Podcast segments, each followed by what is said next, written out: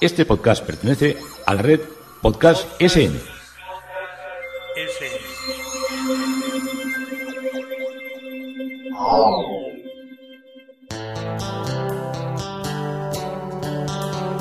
Historia con sentido. Un podcast realizado y presentado por Juan Carlos González.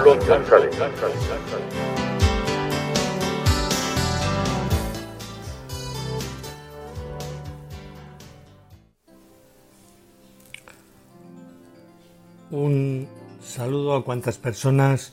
me escuchan. Es de las redes sociales, de Facebook, de Twitter, de mi página web Historia con Sentido y de la red de podcast Podcast SM.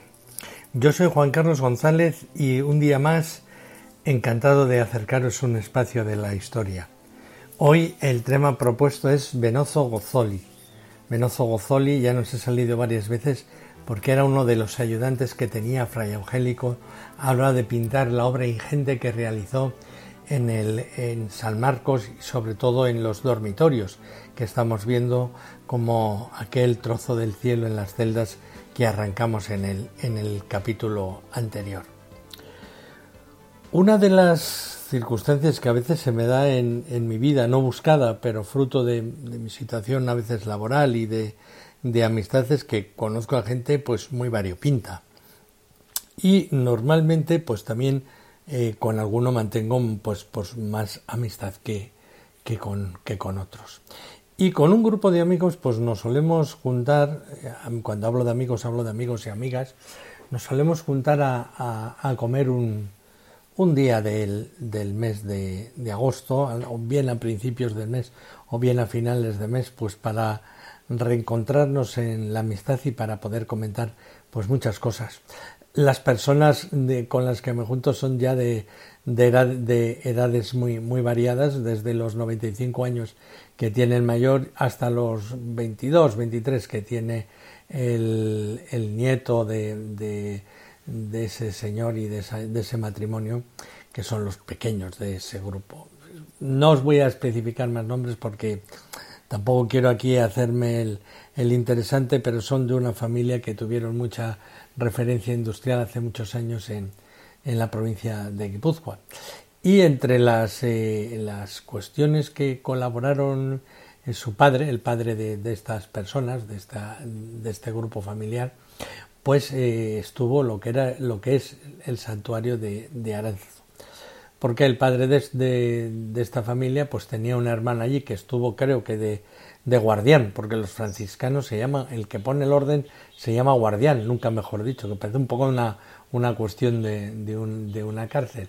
Y entonces se le convenció a su, a su hermano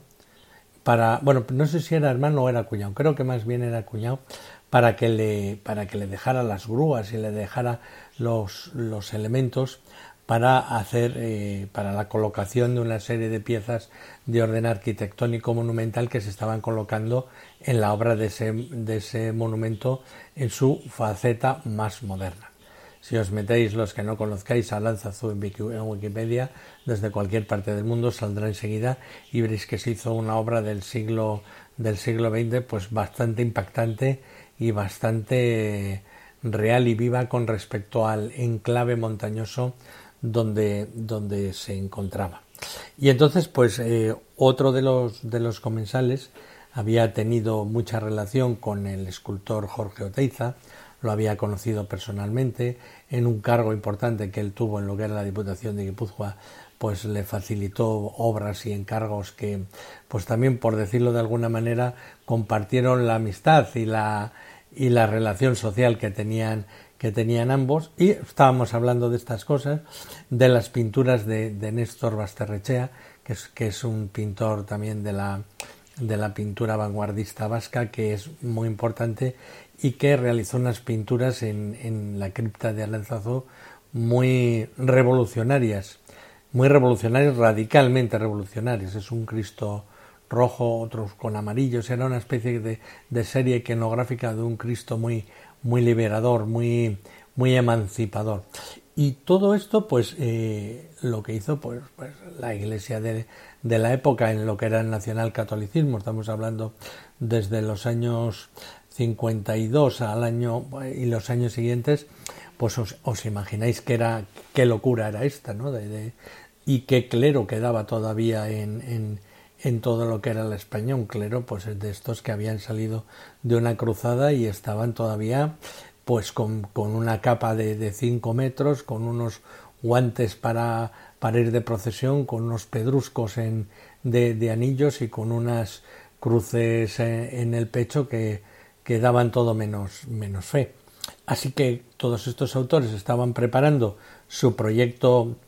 su proyecto de obras y, el, eh, y Roma y el obispo de San Sebastián, que se llamaba eh, Jaime Font Andreu, que era un catalán. Ahora nos parece que de Cataluña viene el progresismo, pero también eh, de, Cataluña venía en aquel tiempo la caspez. Y pues estábamos, estábamos ahí comentando todo, cómo fue, cómo fue la ayuda, cómo empezaron a hacer la obra y la tuvieron que parar, cómo le, les pararon Roma y el obispo les pararon las, las obras, cómo el apostolario que había hecho Teiza, que eran 14 figuras, de, de, los seguidores de Jesucristo no las querían poner, las tuvieron allí en un montón de piedras, y el otro las había prácticamente terminado y no había nadie que las subía. Bueno, entonces todo esto formaba parte de la conversación de cómo este industrial dejó sus grúas y colaboró para la colocación de las, las distintas piezas, puesto que había que hacer como una especie de, de, andamio, de andamio gigante hasta la fachada en un desnivel con grandes maderas, tipo una mina, y luego un camión también pesado tenía que avanzar por esa especie de andamio y acercar las, acercar las, las, piezas. No valió una, una grúa convencional porque no tenía espacio de, de maniobrabilidad. Y pues entonces, pues claro, los, las personas mayores pues decían, pues a mí eso no me gustó demasiado, yo me gustaba las, a mí me gusta el arte que entiendo que había una figura, una cara, un ojo, una oreja y otros decían pues no no eso tiene un valor tiene un valor histórico. Y otros decían pues tiene más valor porque como se prohibió y luego volvió a la realidad eso es lo que le hace el valor histórico de la represión que hubo contra los, los movimientos contra los movimientos artísticos. Así que se se, se suscitó un, un intenso un, un, bonito un, bonito debate ¿no? y los los eh, los que llevan el, el, santuario de, de Aránzazu, porque hay una virgen, cuando eso es un santuario es que hay una virgen que, se, que es la que, la, la, que lleva la, el centro cultural. Pues eh, esos dos son franciscanos. Entonces empezamos ahí también a hablar de los franciscanos, de las, de las distintas órdenes, de las distintas órdenes religiosas y eh, hablamos también de cómo en un momento determinado de la historia los dominicos y los franciscanos eh, habían sido los dos que llevaban la, la Inquisición. Y algunos se sorprendían porque de los dominicos sí que pensaban que habían llegado la Inquisición, pero los franciscanos no. Pero eran, eh, había que entenderlo que en, en, aquella época, estamos hablando de 1233, en pleno medievo, los dominicos y los franciscanos eran las, las dos órdenes más, eh, más espectaculares, de, más espectaculares y que más conocimientos y que más y más estudiaban. Y luego eran las que estaban como eran mendicantes, como se dedicaban a andar por las ciudades, eran las que más al día estaban pues de las de las herejías y de todas las ideas que había y, de que estos eh, se empeñaban en luchar contra ellas y en reprimirlas. De hecho, eh, Santo Domingo sale de sale del Burgo de Osma a, los Pirineos, a la zona pirenaica francesa, para predicar allí contra los herejes que hay, que ahí había herejes, pero consolidados, por decirlo, bueno, eran herejes para, eran herejes para él y para la doctrina de la Iglesia Católica Romana. Y entonces eh, todo esto estábamos ahí viendo de cómo, cómo, los franciscanos habían sido también represores, cómo los dominicos habían llevado, los dos habían llevado la, la, la Inquisición, como muchas veces habían tenido enfrentamientos por el, por el poder y cuando hablábamos de, de, dominicos, pues alguien dijo Dominicane, Dominicane, el perro del Señor, el perro del Señor. Y me acordé que el, último día que estaba, el día que estábamos visitando en Nápoles la, la, eh, la mm, iglesia de, de, Nuestra Señora de la Sanidad, que era, había sido dominica, que curiosamente ahora es franciscana, desde la última desamortización que había habido en, que había habido en el reino de, Nápoles, pues eh, sale un perro llevando una antorcha en la boca, corriendo. Y me preguntaron, ¿esto sabes qué es? Y yo dije, pues sí, es uno de, de los símbolos que se identifica con la orden de los dominicos, dominicane, perros del Señor, y es un perro llevando una, una llama en la boca porque esto fue un sueño que tuvo la madre de, de Santo Domingo cuando iba a nacer su hijo. ¿qué me dices? y tal. Y mm, bueno, como estamos hablando de tantas cosas y nos teníamos que tomar una cervecita también antes de entrar a las catacumbas, pues les empecé a contar un poco pues que Santo Domingo, la de, de, Caleruega, la importancia que tuvo en los inicios de en la, en la iglesia, sobre todo en Italia, donde fue muy importante la orden, ya nos dio la hora de, entrar en la, en la en la catacumba y dejamos de, de, hablar del tema, pero lo retomamos más adelante cuando fuimos al Museo de Capodimonte, que había una tabla muy antigua, probablemente de mil, 1300, 1400, quiero recordar, incluso 1290, sí, alrededor de 1300, muy interesante, que era la historia de, de Santo Domingo con sus milagros. Y entonces eh, ven, estábamos viendo con las personas que estaba ya estado comentando lo del perro con la antorcha en la, en la boca, en la eh, encendida, la llama encendida, y veo que hay una, uno de los dibujos que está la madre de Santo Domingo y encima de la cama se, le, se nota que tiene una barriga de que va a parir y de esa cama salta un perro con una antorcha encendida. Y dije, bueno, pues esto me da pie para explicarles, les dije, para explicaros que cuando iba a nacer Santo Domingo, su madre soñó que un perro con una antorcha en la boca salía de su vientre y se quedó muy desasosegada. Ella era de Cuadeleruega, provincia de Silos, y se fue al cercano al cercano monasterio de Santo Domingo de Silos, donde estaba de abad Santo Domingo de Silos, el titular de ese monasterio, nada más menos, nada más ni nada menos, y que tenía poderes taumatúrgicos. Entonces le fue allí todo asustado y dijo, ay, mira que he tenido este sueño. Y le dijo, mira, no te preocupes, porque eso es una señal inequívoca de que tu hijo va a ser elegido por el Señor para ser su guardián como un perro que lleve la fe encendida, que es la antorcha esa que has visto en la boca, para expandirla por todo el mundo y que todos crean más en el, en el Señor. Y la mujer dice que esto es una leyenda, claro. La mujer se quedó muy reconfortada, tanto y tan agradecida a Santo Domingo de Silos, que cuando nació eh, Santo Domingo de Guzmán, que es este, lo, el, de los dominicos, lo que hizo fue ponerle el nombre eh, Doménico o Domingo, como era Domingo de Silos. Y cuando el otro fundó la orden de los dominicos, les puso, eh, era por dominicos por, eh, por domingo, y acabaron dominicane, que dominicanes perros del Señor. Sí se cerró el círculo de una historia tan bonita y el círculo de todas estas historias que os había empezado yo a contar en un Alanzazú donde no les dejaban poner las obras eh, porque eran muy avanzadas.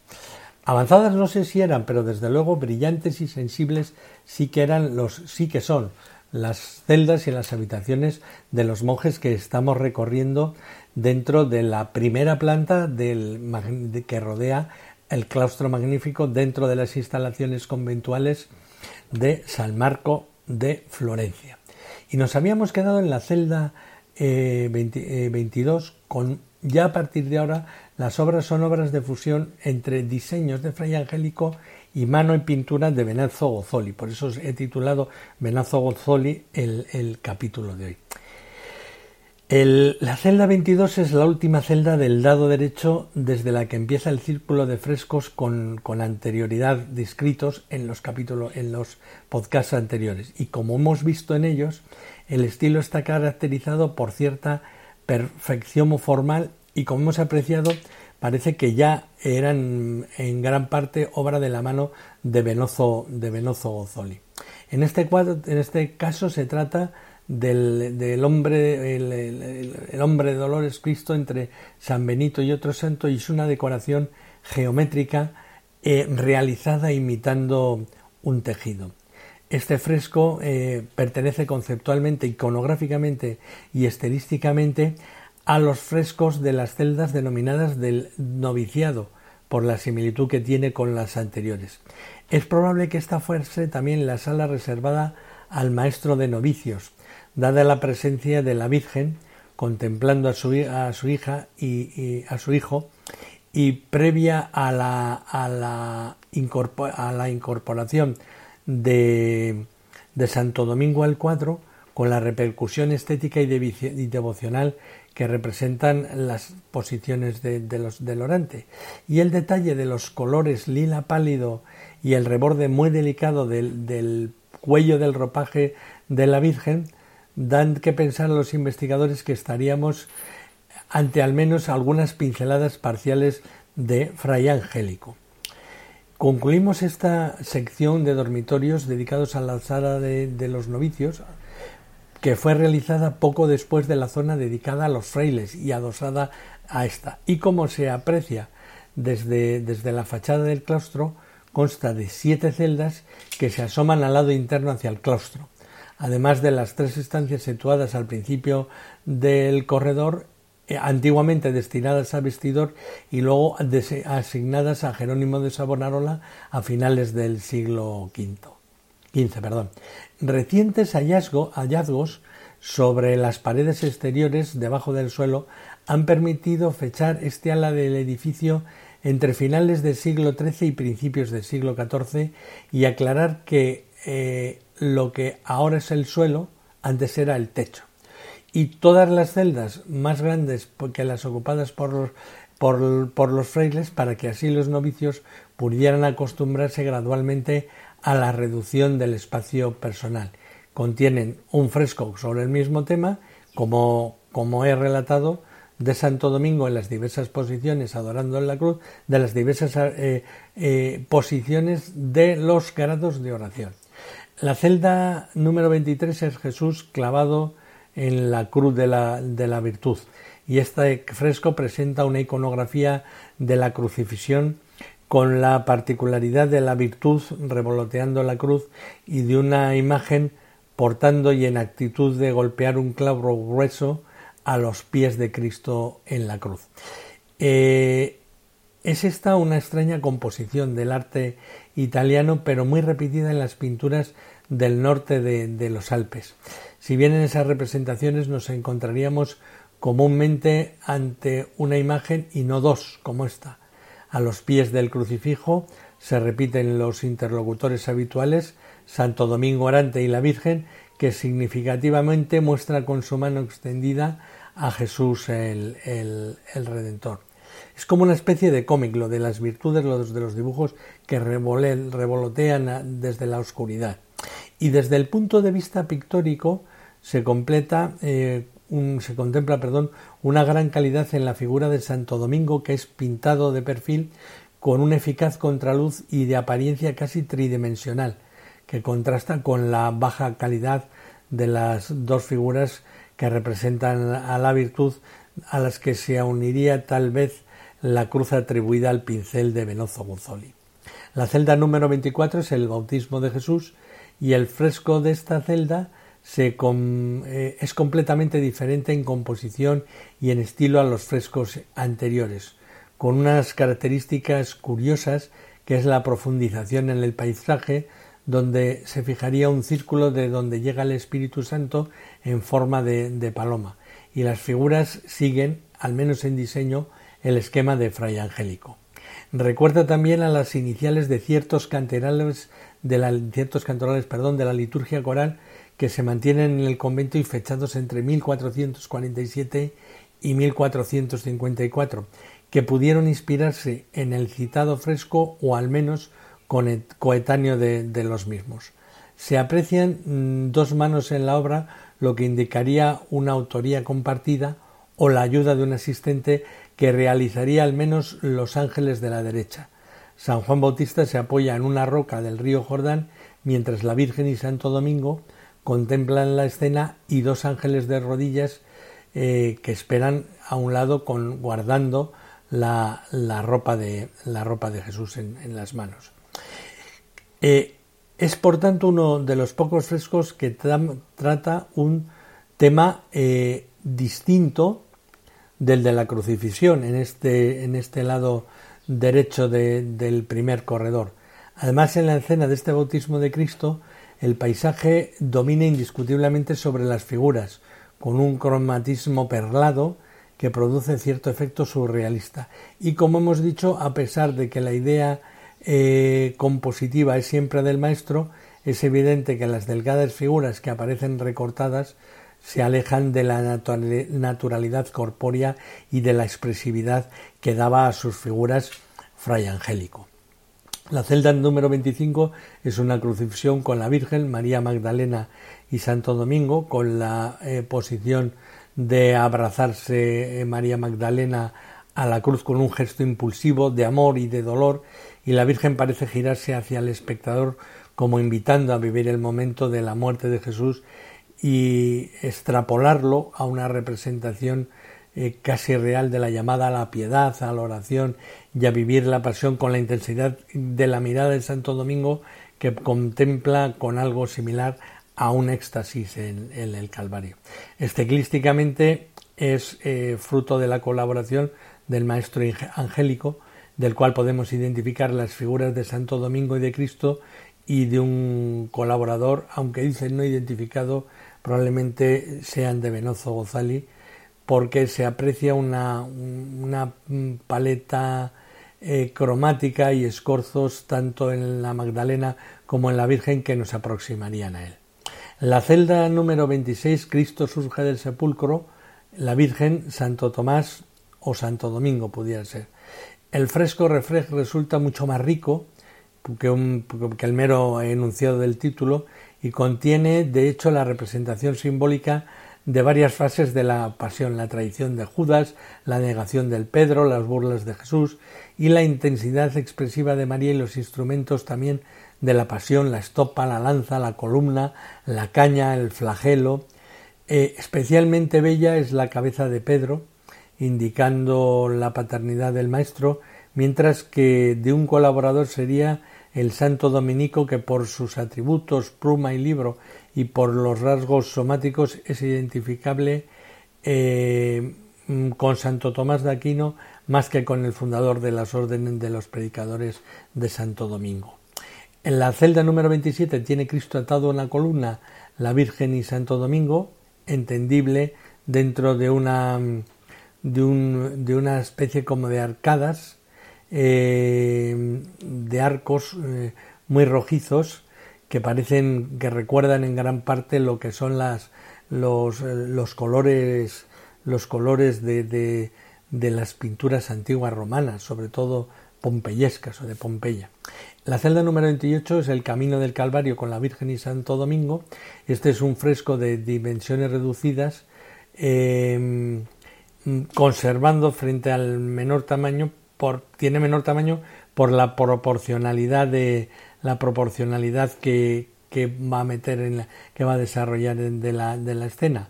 En la escena aparece Cristo con la cruz dentro de un mundo de rocas, la Virgen y de Santo Domingo delante de él, eh, contemplándole y con la regla o libro de oración a sus pies.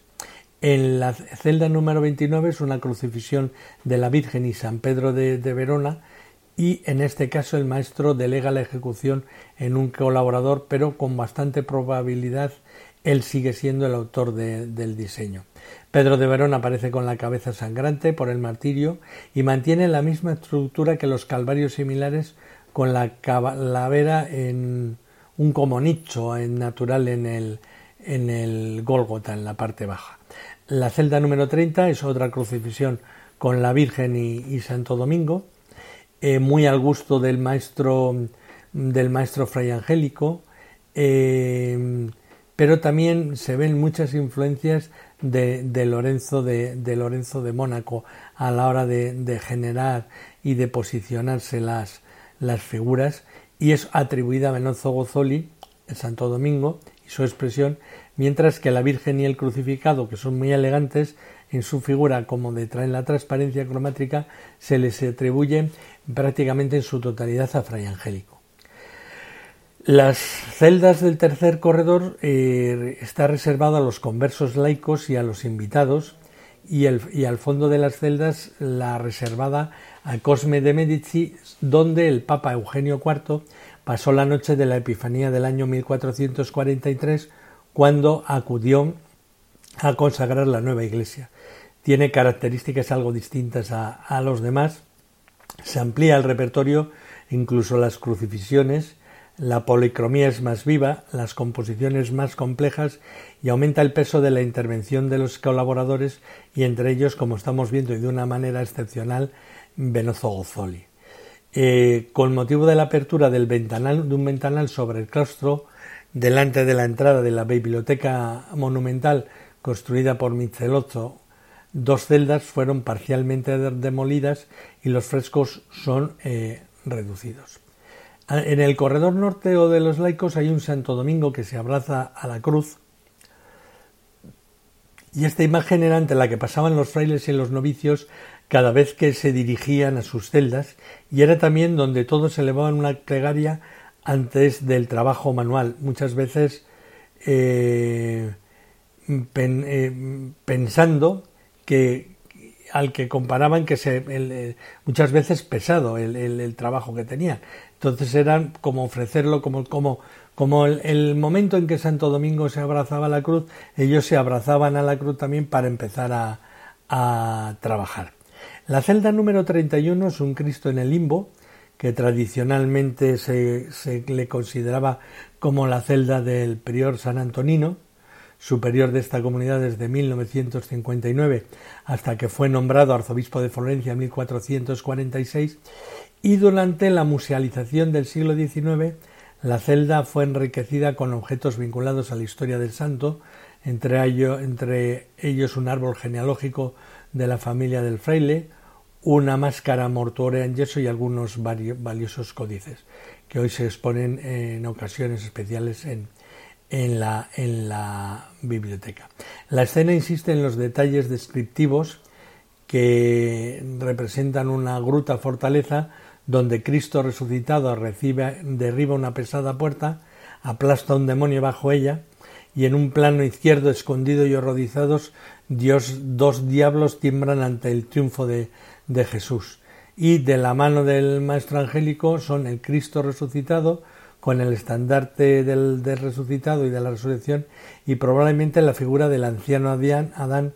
que es el primero al que libera, según el relato tradicional, de la liturgia de la mañana del sábado santo.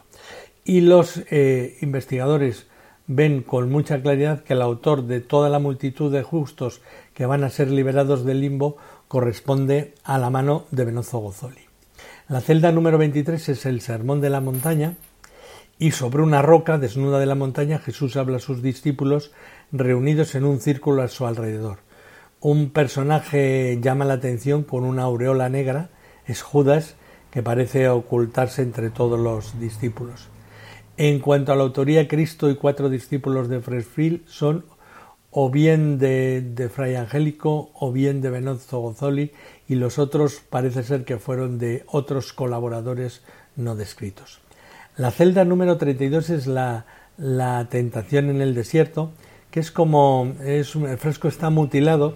por la apertura de una ventana sobre el claustro y la narrativa de la obra se abre a dos escenas. En la parte superior un riquísimo paisaje que se extiende en el horizonte donde se pierde un gran río, posible laguna o mar, y tal vez sea, eh, esta es la más acertada,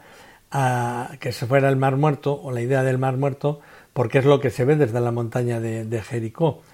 eh, en un enclave donde se sitúa la tesis espiritual del ayuno de Jesús y la tentación del diablo.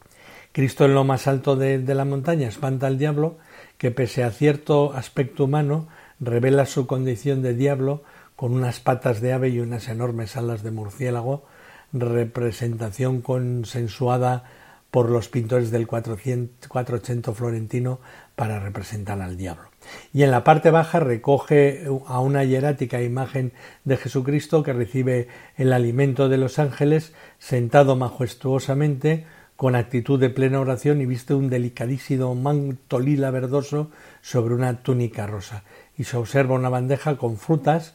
que porta el ángel izquierdo, que sería una de las primeras naturalezas muertas reseñables en la historia de la pintura y que también nos traslada a la vida cotidiana conventual en lo que sería la alimentación de los frailes.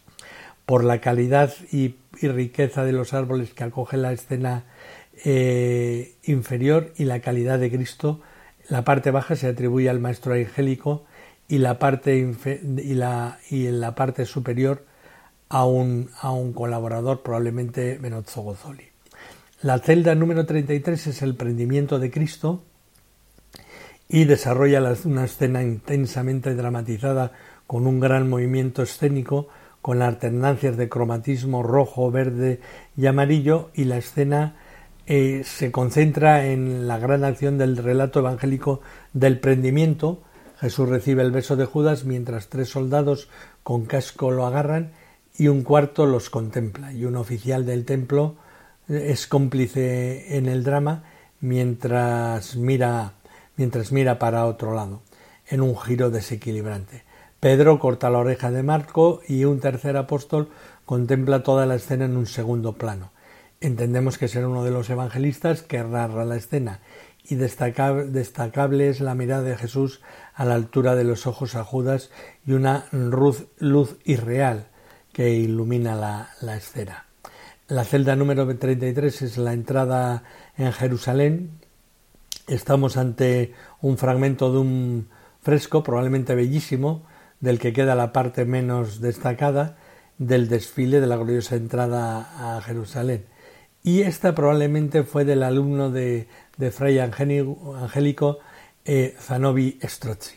La celda número 34 es la oración en Getsemaní que es una composición eh, de, todo insólita, porque acoge dos escenas totalmente distintos con distintos personajes. A la izquierda y en un plano inferior Cristo, rezando en el, en el huerto tres apóstoles con, con, nombres en las coronas, Juan, Pedro y Santiago, y los tres son vencidos por el sueño, como digo. Y en la parte derecha se recrea en la casa sentadas fuera de Marta y María en Betfagé, relativamente cercana a, Getsemaní.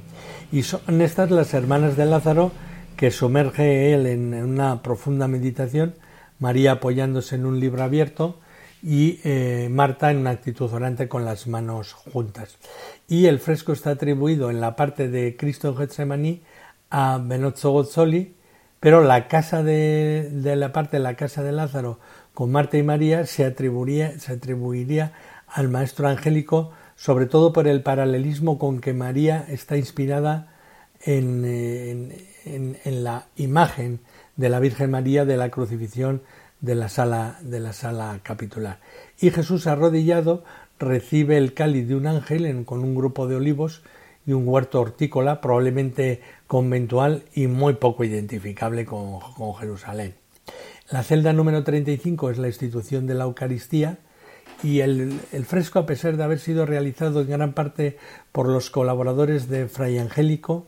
como se aprecia en, los taburetes y en el mantel,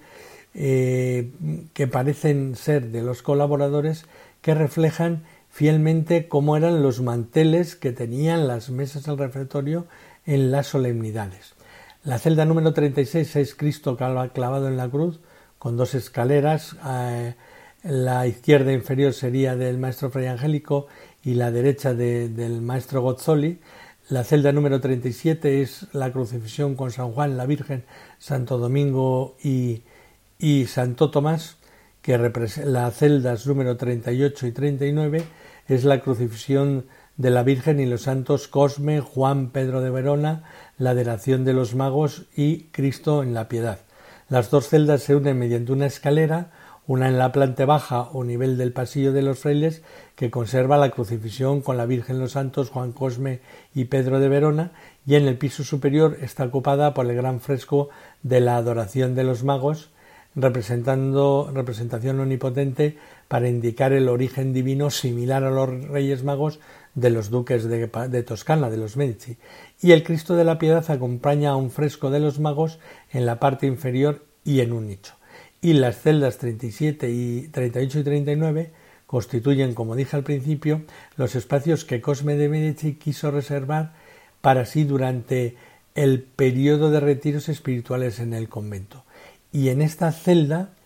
eh, en, estas mismas en esta misma celda, es donde se alojó como invitado el Papa Eugenio IV cuando llegó a San Marcos el día de la Epifanía de 1433 para consagrar la Iglesia reformada. Y la función de la celda 38 es subrayar por la presencia de, de San Cosme entre los asistentes a la crucifixión estilísticamente atribuido a la mano a la paleta de Benozzo Gozzoli, así como el color azurita de la pared del fondo, un pigmento muy caro y solo con, he usado en ocasiones excepcionales que asume ausente en las demás celdas donde podía primar la, austeridad y el cumplimiento de, la, de la, regla en materia de, la pobreza. La obra es bella, pero no alcanza la perfección de las logradas por el maestro angélico en otras crucifixiones del convento de San Marcos, y esta vez el pintor nos indica eh, en la corona de santidad de quién es la obra. María parece explicar que a un cosme orante eh, la grandeza de la muerte de Jesús y su momento. Y en la celda 39 se encuentra la adoración de los Reyes Magos, eh, liberada durante la última restauración de las incongruentes añadiduras de arbustos en el terreno, nubes en el cielo, y que eh, nos hace ver que es una de las obras más cuidadas y más eh, estudiada y más en relación para para acompañar a Cosme, que era el gran, el gran, gran mecenas de, toda, de todo este complejo y de todas estas celdas que hemos estado viendo. Siempre hablamos de Cosme el Viejo. Y eh, para el próximo día os contaré más historias de Cosme el Viejo y del concilio de Florencia que fue tan importante y ya remataremos con las habitaciones destinadas a Savonarola y con el tema museístico del maestro Savonarola que allí se encuentran. Hoy hemos recorrido algunas obras de Menozo Gozzoli, compañero de ese arte inestimable que podemos apreciar en las celdas del convento de San Marcos. Esto es Historia con Sentido, yo soy Juan Carlos González y un día más encantado de haberoslo hecho llegar.